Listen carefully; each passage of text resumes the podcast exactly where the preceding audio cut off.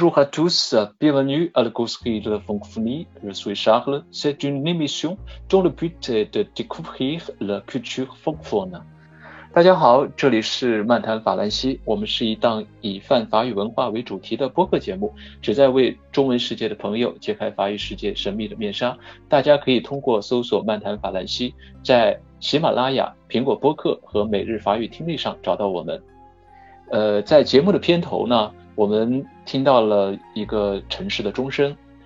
一个城市拥有钟声这样的一个声音记忆，是一个很幸福的事情，因为会很多年之后，所有城市的议员都能够回忆起这段非常美好的呃声音的片段。那今天的这个钟声是来自我们上一期嘉宾小璇目前居住的城市地荣。小璇。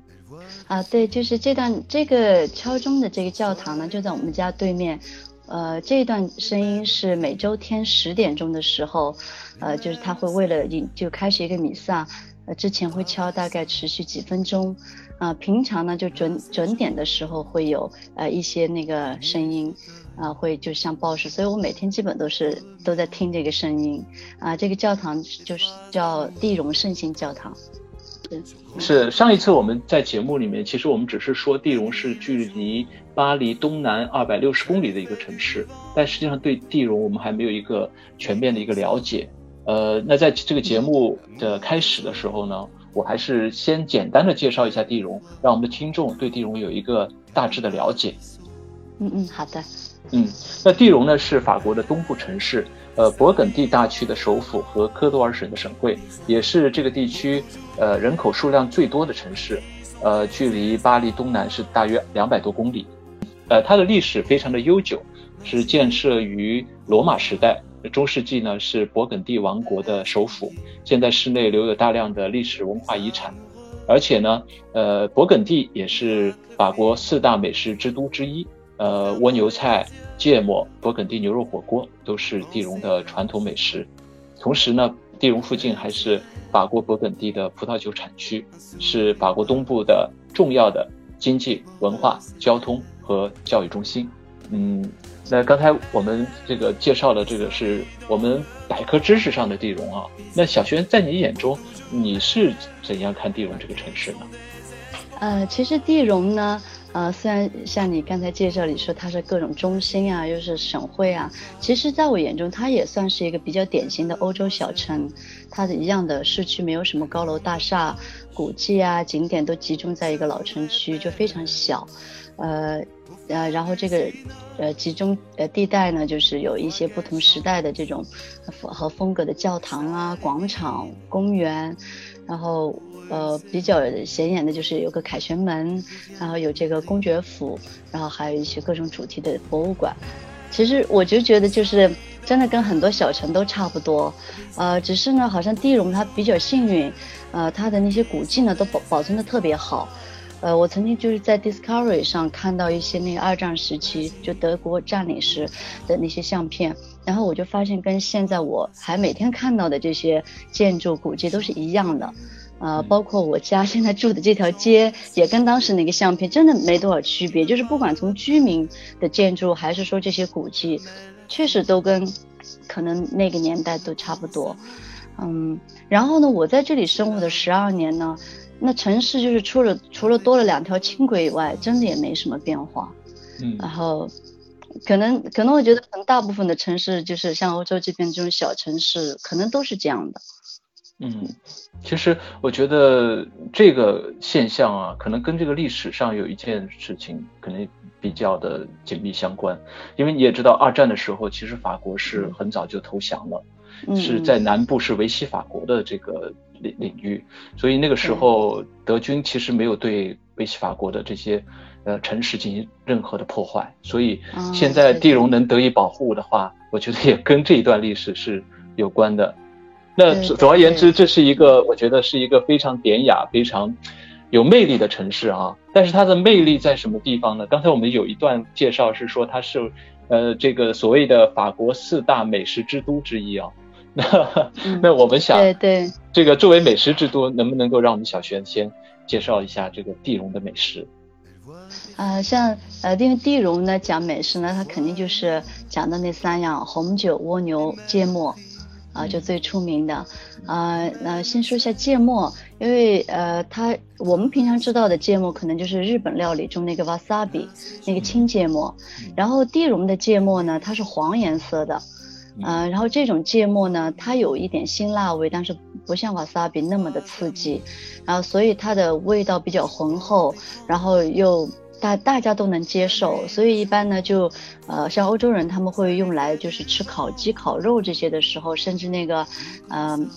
就是牛肉火锅这一类的，呃，他们因为腌制就不太像我们会放很多的料在。烹制之前，所以就是熟了以后就靠蘸这些酱料来吃，所以芥末就是比较常用到的一一种蘸料。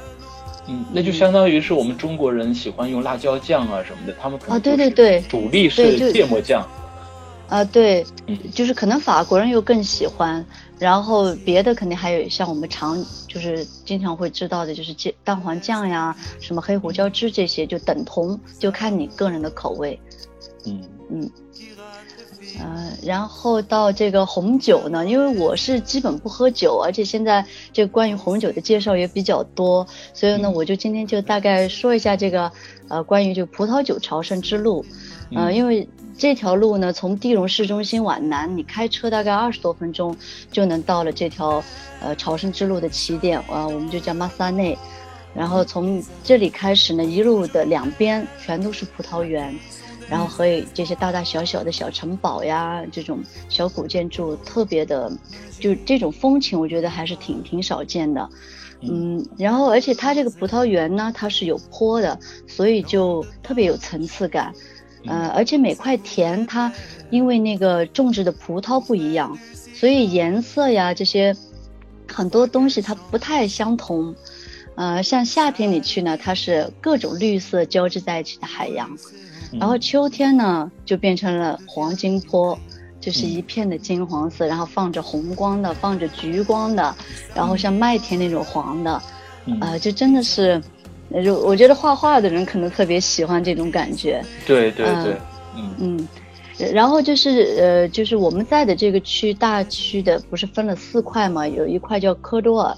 科多尔的这个法语就是 Godot，呃，就是据有的法国人说呢，这个戈多尔翻译过来不叫黄金坡嘛？对，它就是来自于，对，它就是来来自于这个，呃，就是秋天的时候这个葡萄园的这个样子，所以他们就叫就取了这个名字。然后还有一种说法呢，是说因为是呃，就是勃艮第最好的这个。酒，它的每一滴的价值呢，等同还甚至超过于黄金的价值。就比如我们现在都知道的那个 a n i 康帝，就这一块，它就是就所以就把它叫做黄金坡。那这是另外一个说法。嗯，那是不是在这个葡萄酒这个新酒酿造的这个季节，这条朝圣之路会人潮汹涌？呃，一般是呃拍卖的时候特别多。嗯呃，就是一般十一月份，呃，那就是全世界的各种公司、什么记者，呃，这些，因为它是个全球性的活动。然后你想，那么小一个城市，它要容纳这么多人，所以那段时间不止 Bonn 会很挤，就是他在的这个，呃，就拍卖的这个小城，包括像辐射到地荣周边这些城市，都会变得，呃，接待。这些各种来自全世界各地的人，他的这个，嗯，会比较超负荷一点，嗯，他这个拍卖是指这个新酒要，呃，就是他的这个葡萄酒要这个销售的一种方式，是吧？呃，它是其实是一个慈善活动。呃，因为 Bonn 作为就这个葡萄酒朝圣之路的最重要的一站，因为它自古也是算一个比较有历史的这个小城，嗯，它当年就是因为有一个济贫院是由当时的一个大臣建的，这样为让就是普通大众能够享受这个当时权贵阶层的这种医疗待遇。就建了这样一个地方，然后现在就延续下来，就每年会在这里举行一个义，就是义卖，其实是他所有的葡萄酒的这个，嗯，销售款项都会拿来作为这个慈善事业，嗯，所，对，所所以就是他在他从一八五几年就已经形成这样一个气候，就已经成为全全球的葡萄酒的一个盛世，也是全球，呃，这个。慈善行业的一个就这种慈善事业的，呃，这样一个比较大的一个事情。嗯嗯，那那我们刚才说到了这个地荣的三大美食标签啊，一个是已经介绍过的芥末，还有红酒。那第三个就是法餐的，其实也是它的一个标志，叫蜗牛，呃，蜗牛菜。嗯，对，呃，蜗牛呢，我我最想跟大家讲的一个就是，那它那你吃到的那个蜗牛，它不是原配的。呃，不像我们在中国吃螺丝，就是这些东西，呃，它是打上来是这样，就直接烹烹调以后或加工一下，我们就这样吃。法国的蜗牛，它的壳跟你吃到的里面的肉，它不是在一起的，原来，嗯。他们是会把蜗牛的壳先分开，这个蜗牛是要拿出来加工处理的。然后呢，呃，那个壳也要处理。然后完了呢，再把这个配上酱，啊，它这个是由黄油和一种叫 b a c k s e 的香草碎融合在一起的酱料，然后再把它们配着这个蜗牛肉塞回到这个壳里去。嗯哦，所以就是我们想象中可能是像我们吃螺螺这个螺丝肉一样，实际上是一种整体的这种烹调，但实际上它是先分离，然后再把它可能都都不不可能这个物归原处了，就是随便再塞到。不可能。对对对。然后甚至像有一的传统家庭，就是家庭成员比较多的呢，他们其实是会传一种，就就是用小陶罐。呃，来代替这个蜗牛壳，因为这个蜗牛壳，不然你每次吃完是要扔掉的，每次去买，呃，也也要就有就是要花一些钱嘛。然后，所以像他们传统家庭就会会传代这种东西，我曾经就见到过，每一个家拿出来都是有一两百个。就有比硬币大一点的这样的小陶罐，然后这样你到过节的时候，大家就有一盆这个黄油和 b a c k s e 的这个酱，有有一盆这个蜗牛肉，然后大家就把它往这个小罐子里塞，然后到时候就相当于是我们这个厨房里的一种器皿了，对吧？对，但是但是平常不太用，一般就是像圣诞节这种比较大的节日，呃，人比较多的时候会拿出来。嗯，然后再放到，而且就用小陶罐呢，它还比较好烤，因为蜗牛壳它是不规整的，它有时候会晃，所以还得有特殊的器皿把它盛好了放到烤箱里。如果是这个小陶罐呢，它就全部放在那个烤盘里，就一盘就可以烤非常多。嗯嗯啊，但是我觉得如果是这个比较这个高档的一些餐厅的话，还是要用蜗牛壳盛出来，哦，那当然原生的感觉，对吧？对对对，所以这就是就是这个法国当地人在家里和就是在外面吃是不一样的啊，确确实。那说到家里和外面，那你家里的这个现在的餐饮风格是一个 怎样的一个风格了？呃，就是我我是不挑的，我都吃，所以我们家可能算是一个比较中西合璧的这样子。呃，就比如说我有时候就是吃腻了这边的酱料，但是这边的牛排这些肉质又特别好，那后来我就想了个办法，我就把它用这个在煎的时候加一点这个火锅调料进去，哎，那我后来发现是个完美的搭配，因为那个肉香配的那个辣椒，你煎的时候它散发出来那个气息，真的，我我觉得大家可以试一试，就是包括在中国也可以，真的是很完美。嗯，有没有试过用老干妈再结合用过用过，用老干妈，像你吃意大利面的时候，我就经常爱放，也真的是非常适合。这样就是既能用到这个当地最好的食材，然后又跟你的胃，嗯，你的胃里的记忆就完美的结合在一起。我觉得还其实我觉得说有有有人说这个所有人体中间最忠诚的一个器官就是胃了。从小养成的这个胃口，其实到大了，不管是远走他乡，在什么地方，都会很忠于自己原生的这些胃口，对吧？对。那那其实你在这个地荣啊，就是这种中西合璧，又这个选择这个有时候选择西方的调料，然后中方的食材，有时候用这个中方的调料，西方的食材这样搭配起来，其实是一种非常非常有意思的一种组合。嗯呃，我听说在这个法国的超市里面买东西啊，它这个比如说一呃鸡蛋这个品类，它实际上不像我们这里的话，可能就是几个品牌的鸡蛋，它那里可能会有更多的细致的分类，比如说各种各样的不同的细，是吗？对对，它就是不但鸡蛋，包括肉类，它首先是标产地。然后如果喜欢认牌子的呢，可以先认从牌子上就把它先剪一道，然后再来看场地，然后就是看这个鸡或者鸡蛋，它会分这是笼养鸡，啊这是放养鸡，然后放养鸡里面还分这个是一天是放养几小时的鸡和鸡蛋，呃这个它它都是会标在上面的，呃甚至还有一种是叫 bio，我们这就是有机的，嗯。然后你就可以根据你的需要去选择。对，当地居民会很忠诚于某些原产地的产品。呃，非常忠诚，而且它这个就像你刚才说的这个胃的问题，是因为有的东西，如果它这样细分的话，你每次去能非常准确的就选到你要的东西，而不是说靠运气。今天你买到的是这个地方的，明天是买到那个地方的，其实它们味道是会有差别的。特别是如果你从小就吃一种东西，比如说像那个虾货类的牛肉，它的肉质的味道确实跟别的地方的就不一样。所以如果它有这个产地划分呢，那今。今天，比如我要做的这个菜，我就需要这个地方的肉，那我去了以后，直接就直奔主题拿了就可以，我就不用再多花时间。就它可能价格上会贵一点，但是这节省了我的时间，我觉得反而还挺好的。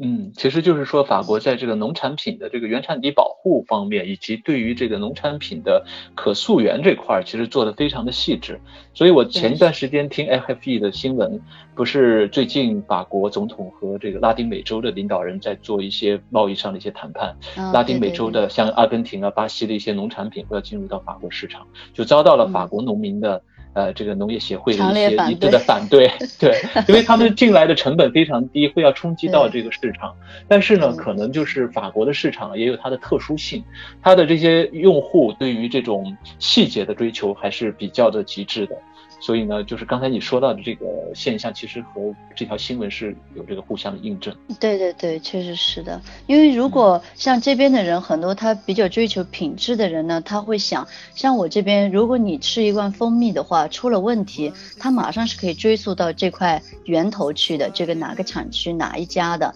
那他就比较容易去解决这个问题。如果你说是从很远的地方上拉丁美洲这样来，万一出问题了，你没法回去。就你找不到这个源头，你不知道，就是在调查或者说你吃的时候会有很多的担心。那他们可能是出于这个，但是问题现在是因为欧洲经济不太好，那所以就成本也是大家必须要考虑的，所以也是挺矛盾的一个，只能说看大家自己的选择。嗯，那从这个购物的风格以及刚才这个你介绍地荣的人，就是比较高贵啊，因为有这个所谓的这个勃艮第公国的这些历史光荣的传统，所以你觉得地荣的人？会不会高贵到让人难以接近呢？呃，如果是我听很多人讲啊，就刚刚到这个地方，都会说，哎呀，这里的人好冷漠，好傲慢。就是虽然其实大家来法国已经是有心理准备的，因为法国人都是以傲慢就出名的嘛。但是到了这里，你会发现这里的人绝对是能排进法国最傲慢的人前三的。嗯。因为他们相当有优越感，而且这种优越感已经是自古至今的。因为你看，他从来都是因为有葡萄酒，所以就富甲一方，就甚至有一段时间是富可敌国的这样一种，所以他的高傲也是情有可原。呃，但是呢，如果你在这里住久了，比如说你会发现，就跟你熟悉的朋友其实也是非常热情、非常好。然后，但是不熟的人们冷漠，现在我觉得也挺正常的，这样大家互不打扰，其实挺好的。啊，呃，就是说实话，就是刚来的时候，呃，因为我不不太了解这个地方，所以也就是谈不上喜欢。然后是因为呃，就是时间久了，然后通过这个日常的生活中的这些了解吧，我是到真的后来才越来越喜欢这座城市。然后现在我回想起来呢，我就。觉得这座城市就像是一个那种非常低调又温文尔雅，啊，就十分有内涵的一个人。他的表面虽然你看起来好像挺冷淡的，但是其实相处久了，你就会发现他内心的那种丰富和精彩。然后随之而来的就是你会越来越就是为他着迷，大概就这样的一种情况。嗯，那就是说。比如说，如果要选择一个时刻，是在那个时刻，你觉得你极度的爱地荣这个城市，你会选择一个怎样的片段和怎样的时刻？对你说起这个时刻来，我我像我现在有个习惯，我每天一开窗，就各种时候早午晚，我就会看这个教堂，它每天呈现出来的样子，就因为阳光啊或者下雪了，它会不一样，我就爱拍一下。然后有时候刚好配上这个钟声响起来，对，那那个时候我心里是特别的舒服。嗯，那你这个我们这期我们要配一些图啊，那你这张图一定要给我。嗯，好的好的，对。嗯，对，一定要想 看一看，借你的眼睛去看一看一个城市的宁静是怎样的一个宁静。嗯，好的。其实我觉得一个人喜欢上一个城市啊，肯定是通过，就像你刚才说的一种慢慢积累的一个过程。可能是刚开始会因为陌生而产生距离，但是后来会慢慢的发现，一些陌生中间会藏着一些熟悉。你有没有这样的一种片段或者这样的一种经历？对对对，呃，对，说起这个，我想起来，因为我小时候吧。我特别喜欢看一部叫这个《虎口脱险》的这个法国电影，嗯，这是非常著名的法国电影。对，呃，后来就有一次呢，我也是去这个 b o r 呢，就是刚才说红酒的时候提到那个小城，那次呢就是去看他们的拍卖会，然后呢到了以后呢，哎，就我就有一种熟悉感，但是有似曾相识吧，但是我说不上来。后来我看到那些什么嬷嬷呀、酒桶啊这些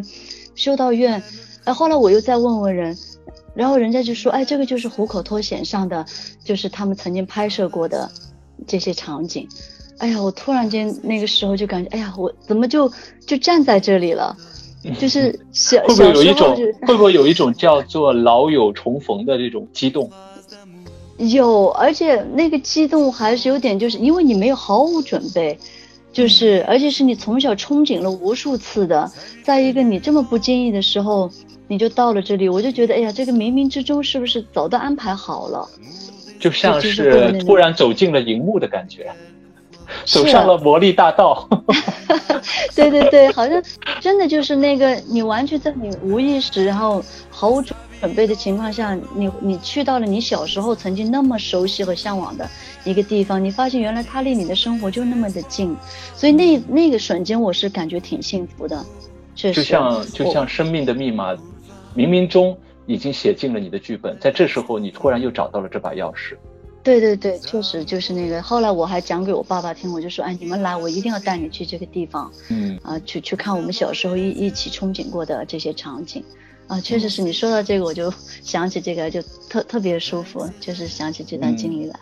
对，那你在地荣生活了十二年了啊，那有没有想过要写一些东西来？这个记录在地龙的生活，呃，就是按理说我在这生活那么久，应该是写的最多的。但是其实我发现，你越是熟悉的地方，越是难以下笔。所以你看，我我的公众号写了那么多其他国家的游记，反而地荣，我是从今呃，就是最近才开始写了一篇，就是他的这个嗯葡萄酒之路，这个我写了一篇，呃，然后最近写的那个呃关于这个他的音乐家和那个两只老虎的呃。这个为主题写了一篇介绍地荣的，然后呢，到就是去年去年就是下下半年我开始创作一个小说呢，我就才开始以这个地荣为背景来写，因为我就觉得好像你积累到现在了，我才真的是敢于就是真的拿起笔来。呃，这部小说它的名字就就叫爱，呃，它主要讲的是旅行啊，这个命运和爱情。嗯，那这本小说已经写完了吗？呃，没有，现在更新到一半，然后我就在我的公众号里每个周天这样更新一节，所以喜欢的朋友可以到我的书闲时间里去找找来看一下。呃，其实我觉得选择城市啊，其实这个选择的过程啊，呃，很多人有很多不同的方式。那你觉得，就像我们出国留学也好，我们有些人移民也好，或者是即使在国内，他有可能去选择自己奋斗的地方。嗯，很多人面临这样的问题。那我我想问一下你，你觉得选择一一座城市，然后与之嗯相守，嗯去适应它，嗯有些什么好的你的一些建议吗？嗯，我觉得就是谈到做这个选择呢，有一个最重要的就是你的目标一定要明确。就是你要知道你选这个地方的重心在哪里，因为每个人他的生生生命他是有阶段性的，比如你是要选择留学、工作，还是说养老，呃，包括有的是出来就是为了给小孩有一个好的上学的环境，啊，或者还有旅行，那你都是得区别对待的。嗯，比如说像留学，那你肯定是要以你的专业的侧重点，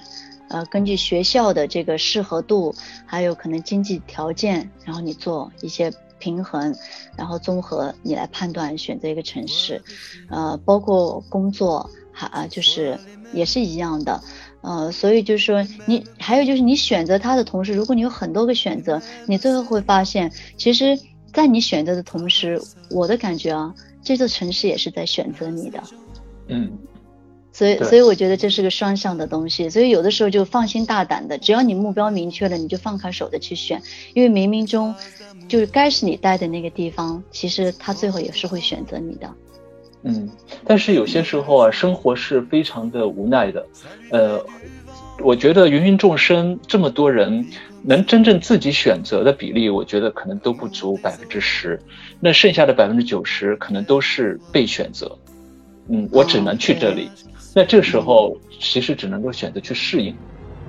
嗯，对对对，确实，呃，就是呃，说到这个适应呢，我就想到，就是很多人呢，像我，包括我自己啊，我以前出国前，我大家最多想到的就是语言问题、饮食、气候，对吧？这是我们常常见的，就是会想这些。但是后来我自己到了国外以后，我发现其实有一个大家都容易忽略的问题，就是你要去面对一个新环境、人生地不熟的地方，就是很多以前你不觉得是问题的事，它就会被放大，会成为很大的问题。比如说你一个人要开始去面对所有的枝枝节节那些鸡毛蒜皮的事情，然后就连你要吃一个人吃饭，你都变成是问题。嗯，然后呢，就特别是像很多现在在国内，因为又比较热闹嘛，然后，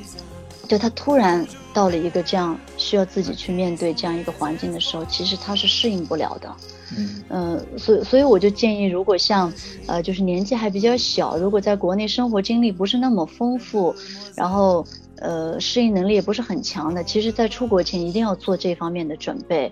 呃，不然你到了国外以后，像我，因为现在不是国内经济条件比较好嘛，很多小孩子到了这里留学，整天就想着要回去，然后甚至有的就是，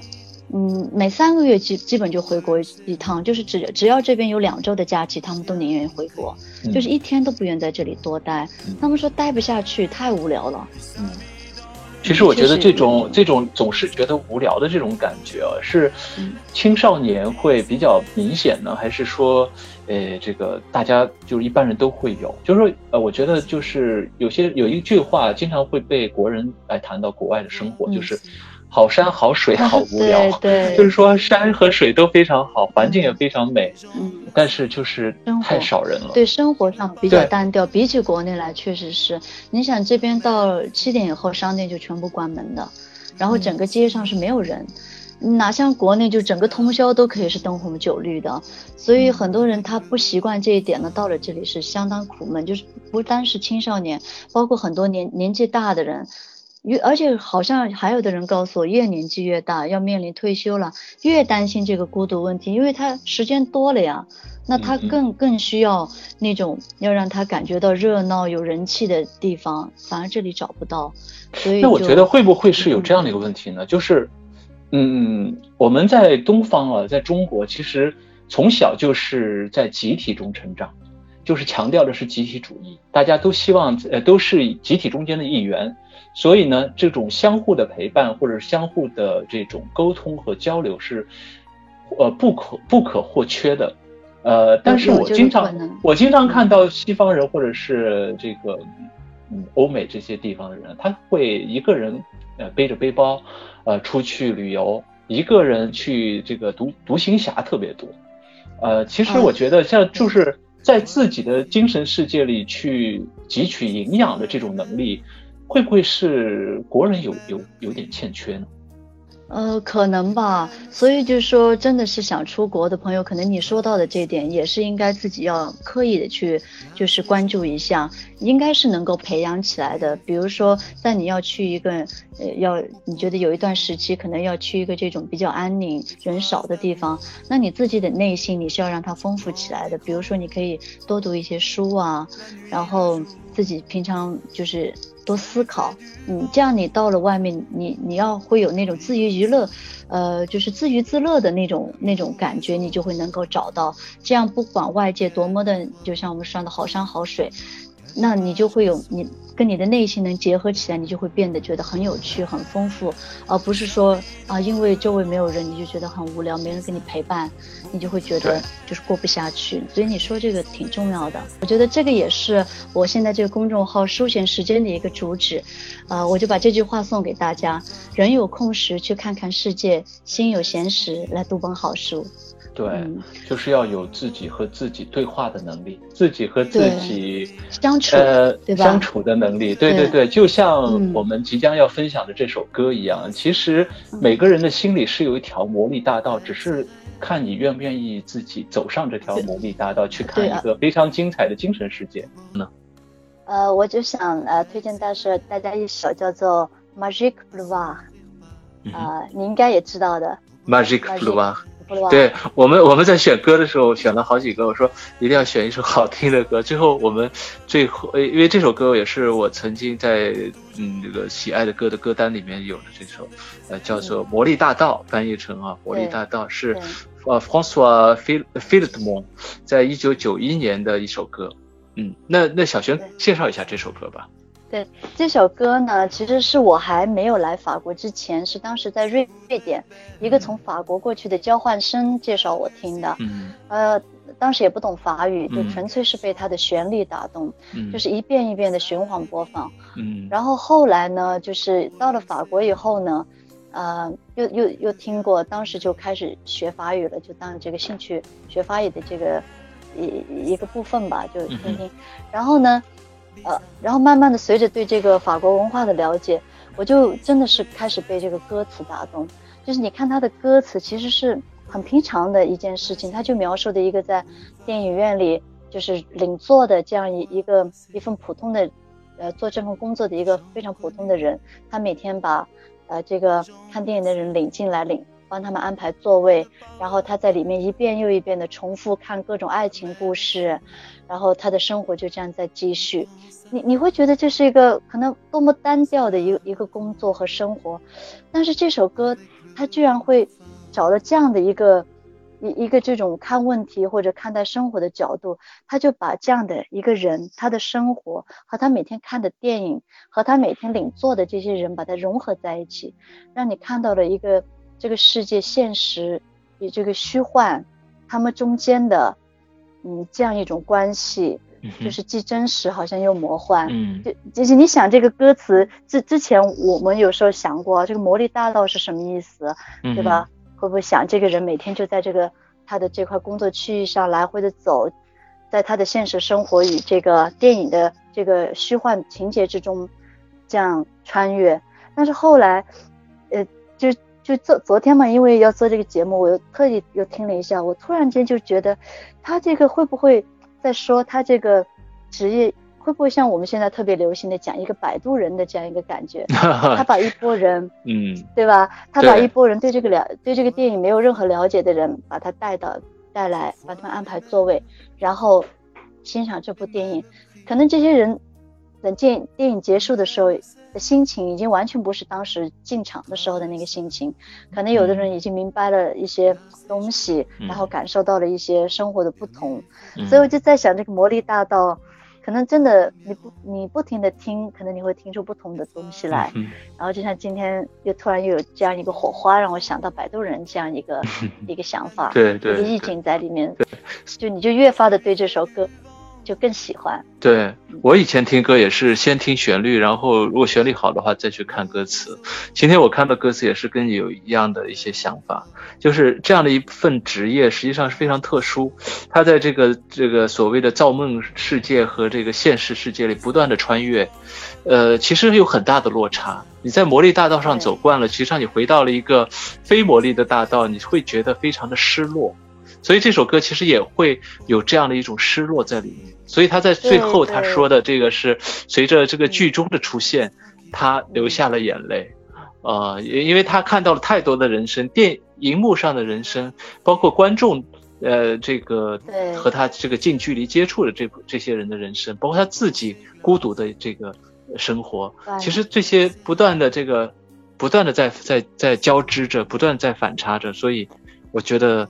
呃，这首歌的这个这个视角非常，而且这个作者去写这首歌的角度和写这首歌的手法。呃，我觉得都是非常的精妙，所以这也是法语歌的一个魅力，它能够把这个世俗生活里的一个小角，能够反映的这么的嗯精妙，嗯，反映把它又升华到一个精神这个领域中间来，所以法语歌真的是有非常非常非常好的一个嚼头在这里，对对对。甚至是很有魅力，对的，真是对魔力，对。那行，那我们这期节目呢，就在这首《Magic Blue a r 的这首歌曲里呢结束。